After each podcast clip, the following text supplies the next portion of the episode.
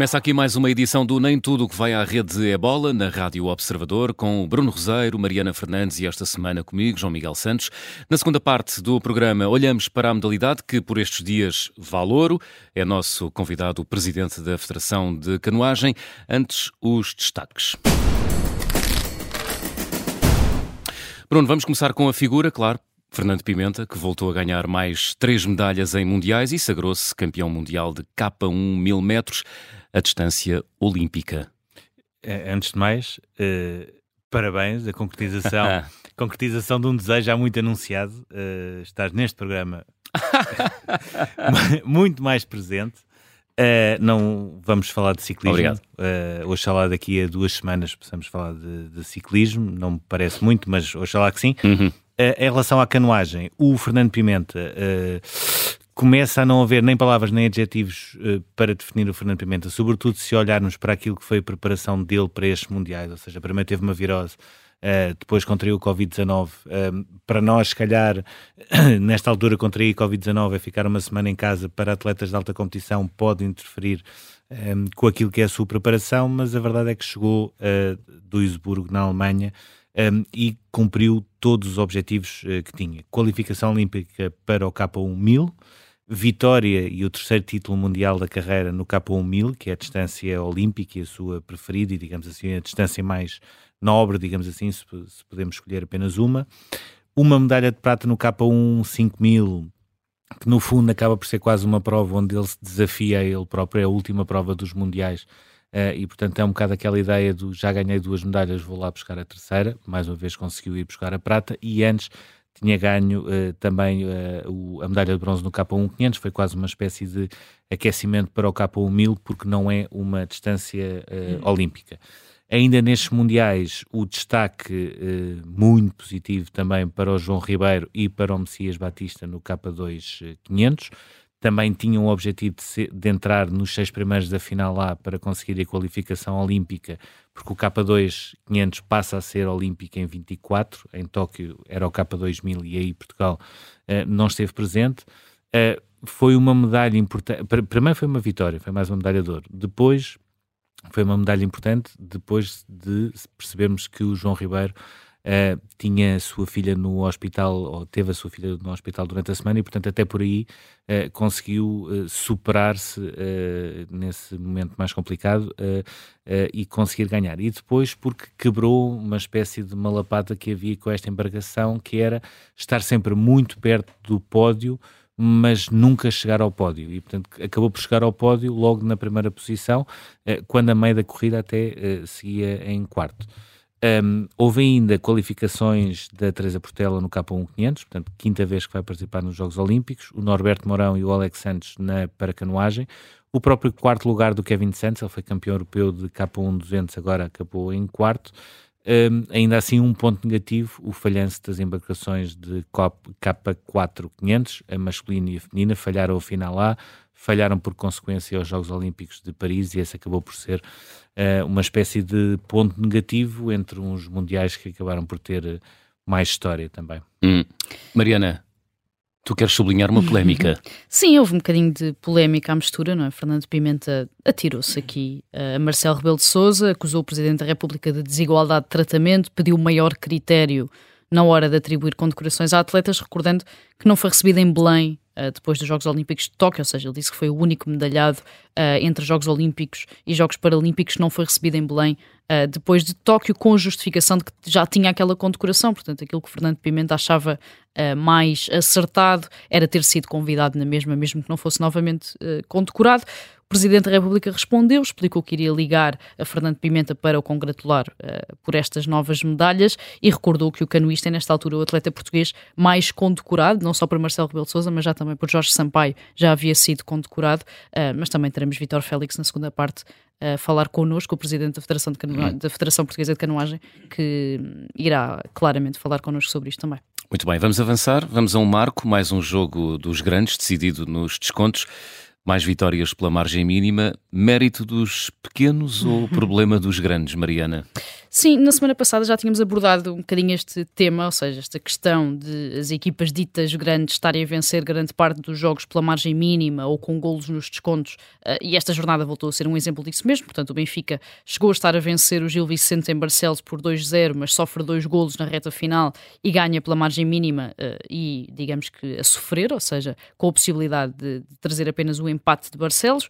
O Sporting também vence o Famalicão em Alvalade, não sofre golos, mas também ganha eh, apenas por 1-0. e o Futebol Clube Porto esteve a perder com o Rio Ave até aos 90 mais 1, marcou depois novamente aos 90 mais 4 e conseguiu ganhar novamente com o um gol de Marcano uh, nos descontos por um lado, é mérito da equipa, das equipas mais pequenas, que estão bem preparadas, que entram em campo com estratégias bem definidas, seja para tentar ferir o adversário, no caso das equipas que têm mais argumentos, seja para estagnar o adversário, no caso das equipas que são uh, teoricamente mais limitadas. Por outro lado, revelam um início de temporada tremido essencialmente no Futebol Clube do Porto, onde as exibições até agora eh, não são brilhantes, estão até eh, longe disso. Uma fragilidade defensiva clara no Benfica, com muitos golos sofridos e muito mais golos sofridos do que na época passada. E é essa, nesta altura, a grande diferença eh, entre a equipa de Roger Schmidt do ano passado e a equipa de Roger Schmidt deste ano e alguma ausência de eficácia, principalmente no último passe uh, do Sporting, que faz com que a criação de oportunidades não seja nesta altura, uh, não esteja nesta altura num número eh, elevado.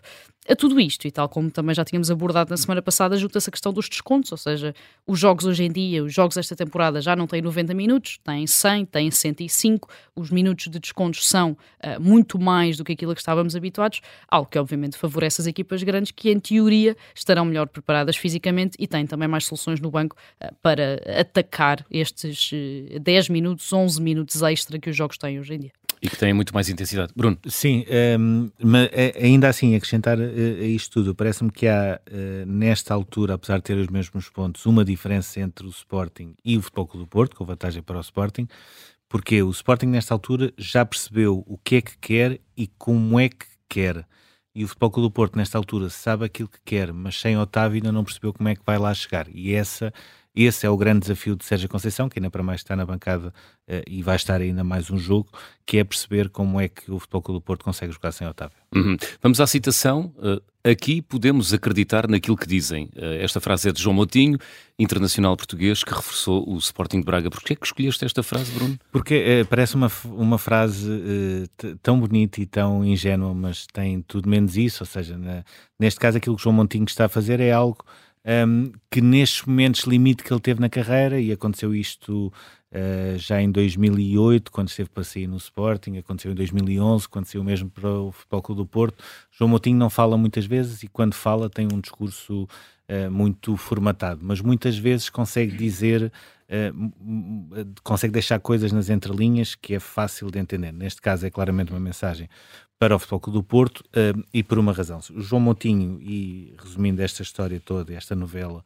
em dois minutos, o João Moutinho decidiu que 10 anos depois, e com 36 anos, ia voltar a Portugal. Tinha propostas uh, para uh, Arábias Sauditas e, e essas ligas uh, mais periféricas onde poderia ganhar dinheiro, por isso simplesmente quis ficar para Portugal, estabilizar um bocadinho a sua vida teve um primeiro contacto do Sporting de Braga. Na altura, a resposta que deu foi: se o Sporting de Braga conseguir entrar na fase de grupos da Liga dos Campeões, uh, é possível que possamos chegar a acordo, mas o acordo ficou uh, basicamente ali a marinar. E Pinto da Costa, ao saber desta abordagem do Sporting de Braga, marca um almoço com João Montinho e onde estava também representantes do jogador.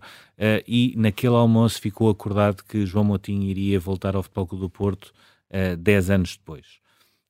Um, o, a questão do ordenado foi uma não questão, ou seja, ficou tudo negociado, não assinado, apesar de tudo, mas ficou tudo acordado de forma verbal. João Moutinho faz exames médicos na sexta-feira, mas na sexta-feira acontecem duas coisas. Ao mesmo tempo, Sérgio Conceição uh, foi alvo de uma intervenção cirúrgica, que já estava marcado aos uh, joelhos. O Al Nasser uh, aborda o Floco do Porto a dizer nós pagamos 60 milhões por Otávio houve negociação, ou seja, o Al Nassr não pagou os 60 milhões a pronto, uh, e daí também a irritação de Sérgio Conceição, porque uma coisa é bater a cláusula de rescisão e aí os clubes não podem fazer nada, outra coisa é negociar uh, como é que se paga esses 60 milhões, e o Al Nassr vai pagar uma tranche a pronto, mas depois vai ter mais duas prestações uh, para pagar esses 60 milhões, e Sérgio Conceição, basicamente aquilo que fez foi, percebeu que perdendo Otávio teria de parar uh, todos os dossiês de mercado e perceber o que é que o Futebol Clube do Porto queria na última semana que faltava. Ou seja, João Moutinho uh, nunca foi uh, propriamente riscado por Sérgio Conceição. Aquilo que aconteceu foi, mediante a saída de Otávio, o que é que o Futebol Clube do Porto precisa, além de um lateral direito que já estava negociado, além de um extremo que já era desejado e além do João Moutinho. E no meio desse impasse, tendo em conta que não houve mais nenhum uh, passo em frente, um, ehm, aquilo que João Moutinho fez foi enviar uma mensagem perguntar, uh, no meio disto tudo, quando é que as coisas acontecem, quando é que assinamos contrato e quando é que eu sou apresentado. Não tendo resposta, a mensagem seguinte de João Moutinho foi uh, obrigado pelo convite, mas eu vou para outro clube. Não o disse qual é que era, viemos a saber pouco depois que seria o Sporting de Braga, e no meio disto tudo, esta frase João Moutinho, até uh, uh, quando ele diz podemos acreditar naquilo que nos dizem, é claramente uma mensagem que uh, o Futebol Clube do Porto falhou com ele e ele, aos 36 anos, tinha de tomar uma decisão e acabou por rumar ao Sporting Braga nessa altura. Parece-me que isto também mostra alguns problemas que o Futebol Clube do Porto está a ter e não sei até que ponto é que o desenvolvimento do caso Taremi, independentemente de estar ou não a forçar a saída, poderá ou não adensar esses problemas. Se Taremi sair do Futebol do Porto, diria que Sérgio Conceição e a sua permanência eh, não acredito que Sérgio Conceição peça a admissão, mas acredito que em termos internos vai ser muito complicado lidar com a situação. Uhum. Mariana, uh, tens um destaque? Sim, eh, para além desta do questão. de transferências. Sim, para além desta questão do Taremi, que nesta altura acaba por ser o grande risco que o Foco do Porto ainda corre já depois da saída de Otávio. Uh, estamos a três dias do fecho do mercado e parece-me que, pelo menos a nível de entradas, o Porto ainda tem alguns dossiês por fechar. Um está uh, praticamente fechado, estará há pouco tempo, poucas horas talvez, de ser até oficializado. O Jorge Sanchez, internacional mexicano de 25 anos, já está no Porto, vai mesmo chegar uh, do Ajax para ser reforço para a direita da defesa por empréstimo até ao final da época, fica com uma opção de compra de 4 milhões de euros. O Ivan Raim, que está afastado dos trabalhos do Famalicão até resolver o próprio futuro neste mercado de transferências, também deve chegar até ao final da semana, sendo que é um daqueles acordos complicados com o Famalicão, porque o clube pede 10 milhões de euros por 90% do passe, que está dividido entre 75% no Famalicão e 25% uh, ah, no Málaga, e existe também aqui a possibilidade de, para reduzir este valor, o Futebol Clube Porto emprestar um jogador que poderá ser Gonçalo Borges, numa altura em que Gonçalo Borges também está a ter um impacto uh, substancial na equipa do Foco do Porto. E depois existe aqui a opção Francisco Conceição, que tem, também poderá voltar eh, ao Dragão por empréstimo do Ajax até ao final da época, um ano depois de ter sido vendido uh, uh, aos neerlandeses por 5 milhões de euros e também com muita polémica à mistura, como acho que todos nos lembramos, com até o líder dos Super Dragões a colocar em causa esta, esta venda de Francisco Conceição. Uhum. Vamos ao número no programa desta semana, é o 8, o número de títulos nacionais de Simone Biles, que depois de dois anos de paragem voltou para bater mais recordes. Grande atleta, não é? Esta, esta, esta Simone Biles, Mariana. Sim, e eu acho que se dúvidas existissem, é prova clara de que Simone Biles não decidiu voltar eh, a competir para sair do sofá ou porque estava aborrecida ou para ter alguma coisa para fazer, mas sim para, para continuar a ganhar. Ela regressou ao fim de dois anos de paragem no início do mês, no início de agosto, no US Classic e agora conquistou uh, o oitavo título nacional de ginástica de solo, portanto bateu um recorde que durava desde 1933 quando Alfred Joking conquistou na altura o sétimo. Foi a única atleta em competição a conseguir duas notas acima uh, de 15 e nota-se cada vez mais, uh, e tal como o treinador também explicou, que está num momento da carreira em que aos 26 anos consegue decidir o que fazer, quando fazer, como fazer, correndo os riscos que obviamente tem de correr uh, para conseguir bons resultados, mas sem colocar à prova as questões mais pessoais e também as questões mentais, que em Tóquio acabaram por impedi-la de lutar por mais ouros. Esta questão dos Jogos Olímpicos de Paris continua em aberto, ela voltou a ser questionada sobre o assunto e voltou a dizer que ainda é cedo para anunciar eh, uma decisão, mas parece-me cada vez mais uma evidência que vai competir em Paris e a acontecer, como dizias, é, é um dos maiores contos de fadas da história recente do desporto, portanto, a ginasta brilhante que encantou o mundo no Rio de Janeiro, que não conseguiu vencer uma luta anterior em Tóquio e que volta em Paris uh, para mostrar que tudo é possível. Volta, Bruno. Uh, ela, ela volta. Nós, não sei, porque a especulação em Paris na altura dos jogos em termos de hotéis e apartamentos não sei até que ponto é que não nos vai uh, impedir uh, ou impossibilitar de acompanhar isto. Espero que não, mas hum. deixa-me só deixar esta nota. Falta um ano para os Jogos Olímpicos e a especulação em termos de hotéis, de apartamentos, etc., é uma coisa completamente de, de, loucos, ou seja, nós que andamos a criticar aquilo que se passava na jornada, uh, uh, ver o que é que se passa em Paris é um mundo à parte. Muito bem, a caminho do intervalo, o nosso túnel.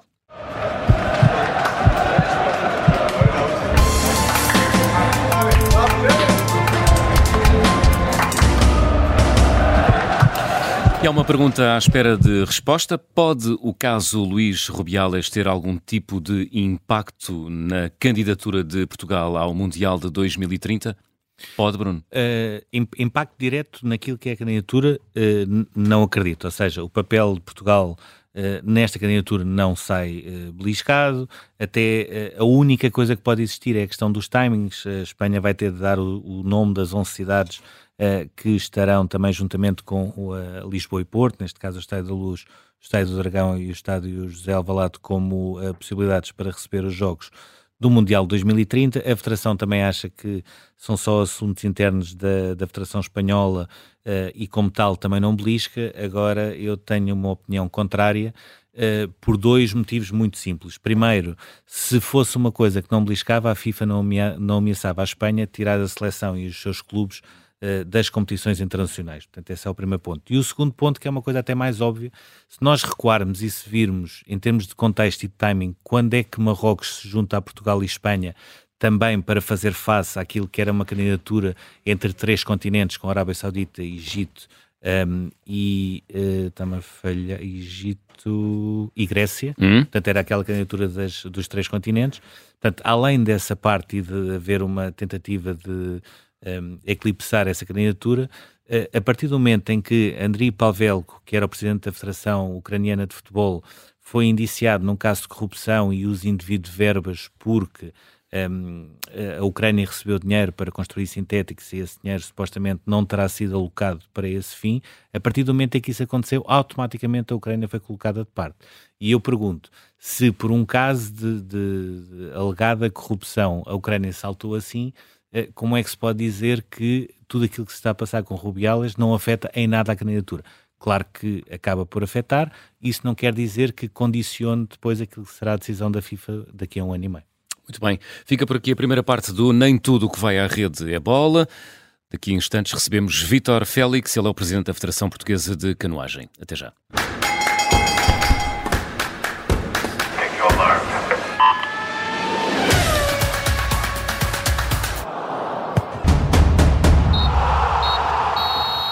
Segunda parte do Nem Tudo o que vai à rede é bola. É convidado esta semana Vítor Félix, presidente da Federação Portuguesa de Canoagem. Vítor Félix, antes de mais, obrigado por ter aceitado o nosso convite. Um, que balanço faz eh, da participação de Portugal nestes Mundiais de Canoagem que acabam com quatro medalhas, entre as quais três de Fernando Pimenta, cinco apuramentos para os Jogos Olímpicos e quase dez finais A entre canoagem e para canoagem? Eh, boa tarde, muito obrigado pelo, convite. Uh, como eu já tive a oportunidade de fazer o, o, o balanço, se falarmos de um balanço em termos uh, qualitativos, estamos a falar do melhor campeonato do mundo de sempre, uma vez que igualámos o nosso melhor registro, tinha sido em 2022, com quatro medalhas também mas este Campeonato do Mundo trouxe esse, o facto de ser apuramento olímpico e também paralímpico, o facto de termos ganho duas medalhas de ouro em distâncias olímpicas, uh, faz com que seja o nosso melhor Campeonato do Mundo sempre, com as medalhas alcançadas no K1 1000 metros pelo, pelo Fernando Pimenta e o K2 500 pelo uh, João Ribeiro e também o Messias Batista e as, e as finais A, tivemos também um quarto lugar do, do Kevin Santos. No entanto, o grande objetivo que nós trazíamos para este Campeonato do Mundo, que era o, o apuramento olímpico e apuramento paralímpico, eu recordo que temos dos apuramentos mais difíceis e complicados uh, de todas as modalidades, uma vez que temos apenas duas oportunidades, uma no Campeonato do Mundo antes dos Jogos e depois nas vagas sobrantes no apuramento continental que será disputado em maio uh, do próximo ano. Mas voltando ao, ao balanço uh, quantitativo, habitualmente Portugal uh, temos apurado nos últimos ciclos olímpicos e paralímpicos seis vagas uh, nos Olímpicos, este ano só com quatro vagas, ainda falta por confirmar essa vaga da Teresa Portela, mas temos, segundo as regras, essa vaga assegurada e duas vagas um, paralímpicas, portanto é um balanço eu diria, uh, não tão positivo como nos outros anos, uma vez que falhámos em algumas embarcações, nomeadamente no, no K4 masculino e no K4 feminino, que à partida nos garantiria logo oito vagas e também nas canoas também não, não tivemos essa oportunidade, portanto teremos que tentar novamente uh, em maio do próximo ano para uh, tentarmos obter mais, mais vagas uh, olímpicas. No que diz respeito ao Paralímpico, em 2019 tínhamos apurado apenas um atleta, neste momento temos dois atletas apurados, portanto é aqui um balanço eu diria, uh, uh, não tão positivo do ponto de vista uh, quantitativo. O, já vamos aqui dissecar uh, aquilo que foi o rendimento de, de algumas embarcações, nomeadamente no, no K4, uh, mas antes gostava de, de, lhe falar um bocadinho do Fernando Pimenta e, sobretudo, olhar para aquilo que foi a preparação dele, ou seja, uma preparação que o próprio admitiu que onde esteve condicionado, teve uma virose, depois contraiu o Covid-19. Uh, aquilo que eu lhe perguntava era, de, dentro destes problemas que nos atletas de alta competição se acabam por sentir um bocadinho mais em termos de preparação para um Mundial deste, uh, como foi este em Duisburgo. Uh, Perguntava-lhe se esperava uma prestação tão boa e se a afirmação que ele tem na, na final do, do K1 e sobretudo a maneira como ele conseguiu ganhar ao Adam Varga, se mostra que ele pode tornar-se em Paris o primeiro atleta português sempre a ganhar três medalhas olímpicas. Sim, eu, eu, eu, disse, eu, eu acho que nós nunca devemos duvidar das capacidades do Fernando Pimenta, ele já mostrou que é um super atleta. Aliás, eu não me canso de dizer que, na minha opinião, é o melhor atleta português de sempre. Eu não conheço nenhum atleta. Em primeiro lugar, existem apenas uh, cinco atletas que têm duas medalhas olímpicas, ele é um deles.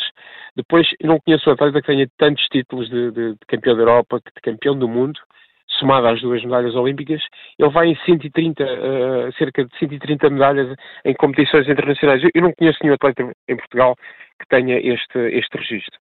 Depois, uh, ele, ele, ele é um atleta uh, que tem uma consistência, ele desde 2009, há mais de 12, 14 anos, que é, ou marca presença assídua em posições de pódio pelo menos na distância que é a sua distância de eleição no K por mil metros. Portanto, é, é, um atleta resiliente e que, apesar de já ter 34 anos, está, está no topo de, de, ainda na, da, da, sua carreira. É um atleta que faz desde a distância de 500 metros, passando pelos 1000, pelos 5000 e que agora, no próximo fim de semana, vai disputar um campeonato do mundo de maratona, aliás, um campeonato do mundo de maratona, do qual ele, ele foi campeão do mundo em 2022, em Portugal, em Ponte Lima. Uh, portanto, é, estamos a falar de uma consistência uh, soberba de, de, um, de, um, de, um, super atleta. É claro que aquelas declarações uh, no final da prova de 5 mil metros, onde ele não teve a oportunidade de ganhar, onde foi derrotado pelo atleta dinamarquês, às vezes ele sente alguma necessidade de justificar uma não vitória, o, o facto de ele ter perdido. O, atleta, o Fernando é um atleta muito ambicioso ele, para ele ficar em segundo é ser último. Portanto, ele por vezes sente alguma necessidade de justificar uma, uma não vitória e, e, eu acho que ele não tem que justificar, eu acho que ninguém tem que duvidar das suas capacidades, das capacidades do seu treinador que ao longo deste tempo tem acompanhado o Fernando e que tem permitido que, que, ele, que ele tenha atingido estes níveis de, de excelência, um treinador que é português e que tem, que tem mantido esta qualidade do, do, do Super Fernando. No, no final da vitória, no K1 1000, ainda antes de conseguir mais essa medalha de prata no K1 5000, uh, o Fernando Pimenta falou também da desigualdade e da falta de critério do Presidente da República no que toca a recepções em Belém e a condecorações uh, aos atletas. Perguntava-lhe primeiro se concorda com aquilo que o Fernando Pimenta disse e depois se esta falta de reconhecimento se cinge à esfera política ou se também se sente noutros setores. Sim, é, é uma das situações que eu, na Federação Portuguesa de Canoagem e outras federações desportivas, temos reivindicado igual tratamento por parte das mais altas figuras do Estado, neste caso pelo Presidente da República. Estamos a falar, por exemplo, de uma recepção, neste caso, duas recepções que foram feitas à, à, equipa feminina de futebol que participou no Campeonato do Mundo, e eu refiro participou porque não houve daí nenhum resultado desportivo, Portanto, eh, eu ainda eh, teria alguma compreensão se houvesse um resultado esportivo, não houve, uma participação, portanto, existem inúmeras participações de atletas portugueses de outras modalidades em campeonatos da Europa e campeonatos do mundo, mas, eh, felizmente para o desporto nacional, tem havido um conjunto de resultados esportivos de excelência, de campeões da Europa, de campeões do mundo, ainda há pouco tempo o Yuri Leitão no ciclismo de pista, uma modalidade olímpica que foi campeão do mundo, Uh, temos tido campeões da Europa de, de triatlo, temos tido bons resultados no judo, no atletismo, felizmente no desporto português, começa a haver uh, resultados esportivos em outras modalidades para além de aquela que domina uh, o panorama desportivo. Por isso, em nossa opinião, não pode ser as mais altas figuras do Estado, também elas, a promover esta situação de monocultura desportivo, onde a modalidade reinante, leia-se futebol, tem algumas situações que abrem aqui precedentes, nomeadamente naquilo que são as recepções, as condecorações por parte do, do, Presidente da República. Por vezes, é claro que existem também recepções e condecorações em outras modalidades, e por acaso o Fernando Pimenta já, uh, uh, já mereceu por parte do Presidente da República essas recepções. No entanto, existem modalidades que vêm diretamente do aeroporto para, uh, uh, para Belém para serem recebidos ou para serem condecorados. Eu não vejo isto em mais nenhuma modalidade para além do futebol. E quando falo do futebol, falo em mais de, dos diversos escalões, desde o, o sub-18 ao feminino, ao sub-21, aos cenas, diretamente do aeroporto. Portanto, aquilo que, que, que, que nos parece é que uh, esta modalidade, o futebol, que tem mais impacto na comunicação social e, e na opinião pública, uh, uh, vai diretamente e é recebida pelo Presidente da República, porque isso, isso, não acontece. Portanto, nós, nos Jogos Europeus, tivemos 16 medalhas nas mais diferentes modalidades, já tivemos, entretanto, mais, mais campeões da Europa e não, não, não, não se houve ou não se viu esse tipo de tratamento que nós, que nós reivindicamos. É claro que me junto ao Fernando para, para reivindicar essa situação de igual tratamento para igual uh, resultado. Já, já falou nessa, nessa eh, questão da, da monocultura uh, desportiva, como acaba por, eh, por descrever. Um, a canoagem é uma das modalidades que tem tido mais conquistas internacionais. Pergunto, uh, não em termos uh, de esfera política, mas em termos de apoios, se existe uma meritocracia também desportiva para quem ganha, ou se em termos de apoios continua tudo na mesma? Não, também tem sido uma, uma situação que a canoagem tem reclamado há, há cerca de 20 anos, no, na, na, falta de meritocracia, como disse, por parte do financiamento da administração pública desportiva.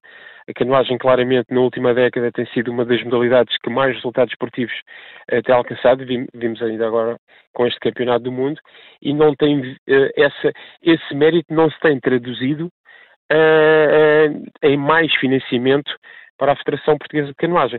Quando falamos de, no, no, no, financiamento do uh, projeto olímpico ou do projeto paralímpico, aí que aí sim são critérios fundamentados em resultados esportivos, aí sim tem havido o mérito e aí a Federação Portuguesa de Canoagem, infelizmente, é uma das federações mais apoiadas, quer pelo Comitê Olímpico, quer pelo Comitê Paralímpico. Mas, para chegar aí tem que se ter um resultado e de, depois de, de, chegar aí, é claro que existe esse apoio por parte dos comitês. Aquilo que nós reclamamos é que não existem só atletas como o Fernando, não existem atletas só como o Norberto Mourão, no caso do Paralímpico, existem outros atletas que necessitam de apoios e de mais financiamento para que possamos chegar ao patamar do Fernando. Nós precisamos de mais dinheiro para criar mais talento esportivo, para que possamos mais, levar mais atletas a participar internacionalmente, para que possamos ter mais atletas em estágio de, de, nas seleções nacionais, para que possamos criar mais, mais Fernandes, mais João, mais Messias e, e criar mais valor para, para uh, o desporto nacional, neste caso concreto, para a canoagem uh, portuguesa.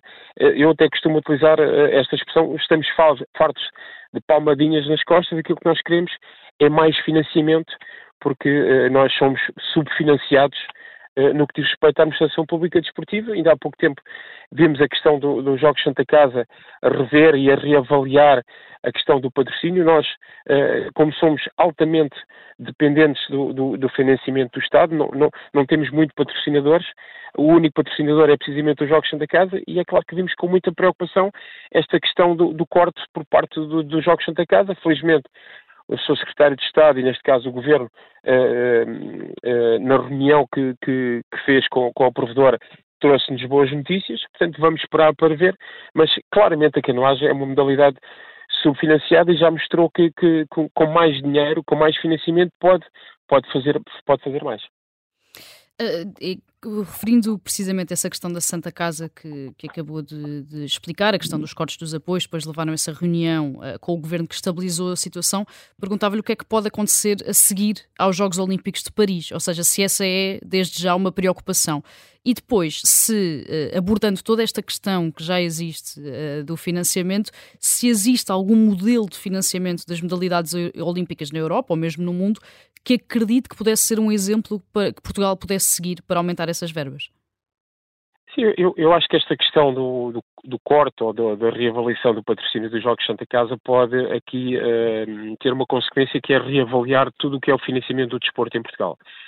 Os Jogos Santa Casa, ou neste caso a Santa Casa, acabam por apoiar indiretamente o desporto, uma vez que muito parte da, da receita por via dos jogos sociais vai para, para o Estado, uh, para o desporto, para a cultura, para, para enfim, a, lei, a lei existe, está, está descrita e uma porcentagem disso vai para diferentes áreas, é neste caso para o Orçamento de Estado. Portanto, não existe um, um envolvimento do Orçamento de Estado diretamente no apoio um, ao desporto.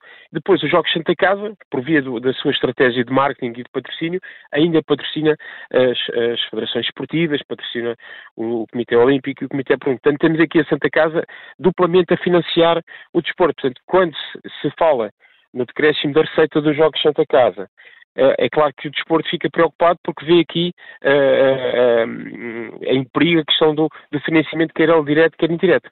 Relativamente a outros casos, é claro que temos aqui vários casos. Temos o, o, caso espanhol, temos aqui duas situações que poderão ter exemplo. Por um lado, a grande, a grande parte da fatia do financiamento do desporto e das federações esportivas vem através de uma entidade chamada Associação do Desporto Espanhol, que é muito do, do, do, investimento privado, de patrocínios de grandes empresas, de grandes empresas, a maior parte delas até tem uh, uh, capitais uh, do Estado, estamos a falar de uma Galp, de, de uma EDP, de uma, de uma Portugal Telecom, portanto estamos a falar aqui de várias empresas que têm muita responsabilidade do Estado que poderiam, de alguma forma, investir no patrocínio de, no, no desporto.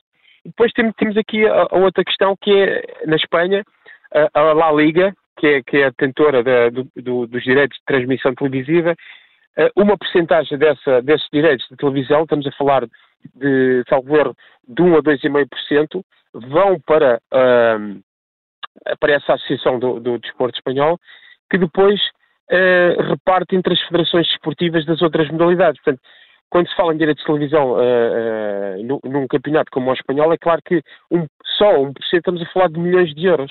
Portanto, eu acho que também poderia haver aqui uma, uma, uma análise no, no financiamento e, e o, haver aqui, de alguma forma, alguma solidariedade por parte de, novamente do futebol que poderia uh, reverter para o financiamento das outras, das outras modalidades.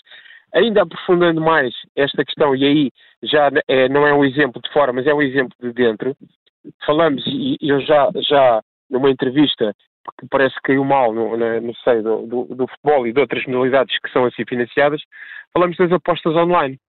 Uh, existe um, uma lei que diz que o facto de um português apostar online num, numa modalidade esportiva que não acontece em Portugal, estamos a falar numa NBA, numa Liga dos Campeões, o facto do, do apostador ser português, esse dinheiro vai para a Federação Portuguesa da, da, da respectiva modalidade. Portanto, eu ainda acredito que pudesse ser, uh, uh, de alguma forma, se, o, se, se esse português uh, aposta na Liga Portuguesa, seja ela de futebol, basquetebol ou handball, que esse dinheiro possa ir, sim, porque é gerado pelo seu próprio negócio, para a respectiva Federação Portuguesa. No entanto, se ele aposta numa liga estrangeira, numa competição estrangeira que não é no, não é no nosso país, esse, ou a percentagem dessa aposta poderia ir para, novamente para um fundo solidário que iria para o Instituto Português do Desporto e da Juventude, que depois fazia uma distribuição pelas outras modalidades. Portanto, temos aqui várias formas. Eu espero sinceramente que esta, que esta, esta, esta ameaça de corte por parte dos Jogos Santa Casa possa, de alguma forma, ressuscitar ou uh, uh, seja um kick-off para uh, podermos avaliar aquilo que é o financiamento do desporto em Portugal, que carece de uma avaliação e de uma análise profunda para uh, resolver de uma forma aquilo que tem sido o subfinanciamento do desporto nos últimos anos. Só para percebermos e para termos uma ideia mais clara, por exemplo, no caso da Federação da Canoagem, um, ehm, aquilo que vem através do Estado e aquilo que vem através do patrocínio da Santa Casa representa mais ou menos que porcentagem em termos de orçamento? Eu, eu, diria que representa cerca de 90% do, do, do nosso financiamento, pois o nosso financiamento eh, seja do Estado, seja dos comitês, que, que, também eles são financiamentos, financiados pelo próprio Estado. E os Jogos Santa Casa, a, a Federação Portuguesa de Canoagem tem muito pouca capacidade de gerar uh, uh, receita, receitas próprias, estamos a falar da, da, das licenças federativas que, o, que, o, que, os clubes e os atletas nos pagam, portanto estamos a falar de, de muito pouco. Estamos a, a Federação Portuguesa de Canoagem tem 1.2 milhões de euros de, de orçamento quando sabemos que a Federação de Futebol tem cerca de 100 milhões de orçamento, mais, a, Federação de Futebol tem mais orçamento do que todas as federações uh, juntas. Portanto, há aqui uma situação de alguma desigualdade perante, perante as outras modalidades. É claro que eu, eu percebo o Fernando, o Fernando quando, quando alinha juntamente ao, ao, seu lado direito tem um atleta alemão, ao do lado esquerdo tem um atleta húngaro, estamos a falar de, de modalidades que só para a sua preparação olímpica da respectiva modalidade tem mais financiamento para, para quatro anos do que o Comitê Olímpico Português tem no mesmo, no mesmo período uh, uh, de quatro anos para as, as modalidades todas. É, é, desta realidade que estamos a falar. Eu não estou a dizer que o Fernando parte já em desvantagem porque, porque não parte. Uh, é claro que uh, várias vezes me tem feito essa pergunta. Será que a canoagem com mais dinheiro teria melhores resultados? É claro que não existe aqui uma causa, uma causa é uma consequência direta. Aquilo que eu posso dizer é que eu, com mais dinheiro, teria mais atletas a participar internacionalmente, teria mais, mais treinadores, mais fisioterapeutas, mais treinadores para, para promover a canoagem a nível regional. É claro que isso, isso depois traria mais atletas à modalidade e naquela pirâmide do desenvolvimento esportivo, se calhar, num futuro muito próximo, podíamos ter um Fernando Pimenta. Mais um Fernando Pimenta, mais, mais outros atletas de eleição. Agora, é claro que isso pode ser um entrave àquilo que é o nosso desenvolvimento e a promoção da nossa modalidade. Olhando aqui agora novamente e regressando à, à canoagem propriamente dita, dentro d'água, uh, o João Ribeiro e o Messias Batista conseguem também a medalha de ouro no K2500, depois de algumas provas em que pareceu sempre faltar um bocadinho uh, para o pódio. Perguntava-lhe qual é que foi a importância deste triunfo para esta dupla, ainda para mais uh, no contexto complicado pessoal que o João Ribeiro explicou no final da prova, e também a questão de o programa olímpico da canoagem ter para o ano o K2500 e não o K2000 em Paris, portanto Portugal já tem a sua cota garantida. Uhum. Perguntava-lhe se esta alteração faz com que tenhamos mais hipóteses de lutar uh, por uma segunda medalha nos Jogos Olímpicos, algo que nunca aconteceu. Sim, claramente. Eu acho que uh, a ilação que trazemos deste Mundial foi que nós, em Paris, iremos lutar por duas, duas embarcações uh, pelo pódio, quer no K1000, onde o Fernando é um interno candidato, mas agora temos um K2500 também uh, campeão do mundo. Eles, uh, aqueles três atletas vão alinhar em Paris com o título de campeão do mundo e vão, vão ter uma dupla uh, aspiração e uma dupla responsabilidade. É claro que este K2 do João já nos tinha dado alguns indicadores que poderiam lutar pelas medalhas. Andaram sempre ali em posições quarto, quinto, nos Jogos Europeus perderam a medalha de bronze uh, no photo finish. Uh, mas uh, felizmente escolheram o momento certo para, para, para uh, que aparecesse a sua, uh, passa a redundância, o seu momento. Eu acho que eles procuraram este momento com muita ambição. Eles que tinham falhado, porque eles dois também estavam na embarcação K4, tinham falhado o apuramento no, no K4. Uh, ainda pensámos que isso poderia ter uh, trazido uh, algumas consequências, mas não, eles conseguiram ultrapassar esse, esse falhanço e apresentaram-se no, no melhor momento e fizeram uma prova perfeita e, e foram campeões do mundo. Uh, é importante também que, que as medalhas possam sair não apenas do, do Fernando Pimenta, por vezes a canoagem é acusada de apenas uh, ter o Fernando Pimenta, de, dos resultados esportivos apenas serem do Fernando Pimenta, da canoagem uh, passa a expressão viver à custa do Fernando Pimenta, uh, uh, a minha resposta para esses críticos é que quem dera a muitas modalidades em Portugal ter um, ter um Fernando Pimenta, porque Fernando Pimentas existem ou Cristiano Ronaldo ou, ou outros atletas de eleição Portugal aparecem de vez em quando e, e, felizmente a canoagem pode-se orgulhar de ter um atleta como, como o Fernando Pimenta e, e, e ainda bem para nós. Deixa-me aproveitar a, a, deixa do K4 para fazer uma última pergunta. Um, nem o masculino nem o feminino conseguiram a final lá e a consequente qualificação. Pergunto se uh, vê este, este falhanço como algo uh, conjuntural de uma prova que correu menos bem ou se é também algo estrutural, ou seja, que Portugal poderá ter mais dificuldades daqui para a frente em termos de K4? Não, é, é, eu se calhar dividia, portanto, é, primeiro o apuramento do K4 é muito injusto, porque estamos a falar apenas em 10 K4s que vão para os Jogos Olímpicos, num único momento que é o Campeonato do Mundo, e nesses 10 K4s tem que estar quatro continentes representados. Nós vimos uh, K4s na, na, na, final B, o caso do, do, do Canadá e da China, que foram à final B e que foram apurados. Portanto, estamos a falar aqui de uma, de uma situação muito injusta da Federação Internacional que procura a universalidade numa embarcação que devia ser por critérios de qualidade, onde os 10 primeiros apuravam ponto final, e iriam buscar essa universalidade nas embarcações monolugares. Não é esse o entendimento. Várias federações argumentaram essa situação uh, durante quando foram feitos os critérios, porque já esse critério já vem de há três ciclos olímpicos. Tentámos mudar, não foi possível. Vou-lhe dar um exemplo: a Eslováquia, que foi medalha em Tóquio, ficou, ficou também de fora. Países muito fortes ficaram, ficaram de, eh, de fora de, de, do apuramento olímpico. Portanto, é, de alguma forma, injusto. Depois, estamos a falar de uma prova eh, no segundo aspecto, muito competitiva. Estamos a falar de barcos que entram uh, cerca, por vezes os, os nove finalistas entram dentro do mesmo segundo, estamos a falar de muito próximo. E o, o nosso K4 é claro que quer o feminino, quer o masculino, uh, falharam de, de hum. forma redundante, foi uh, e é claro que isso, isso pode se traduzir e pode colocar também em risco uh, o financiamento da própria Federação Portuguesa de Canoagem, uma vez que somos, esses barcos eram apoiados através do Comitê Olímpico e agora vê uh, aqui desprovida de qualquer financiamento. Agradeço-lhe, Vitor Félix, ter estado uh, no Nem Tudo o que vai à rede Ebola esta semana. Muito obrigado. Eu é que agradeço o convite. Muito obrigado. Termina aqui o programa desta semana, que pode ser ouvido daqui a instantes em podcast e também em observador.pt.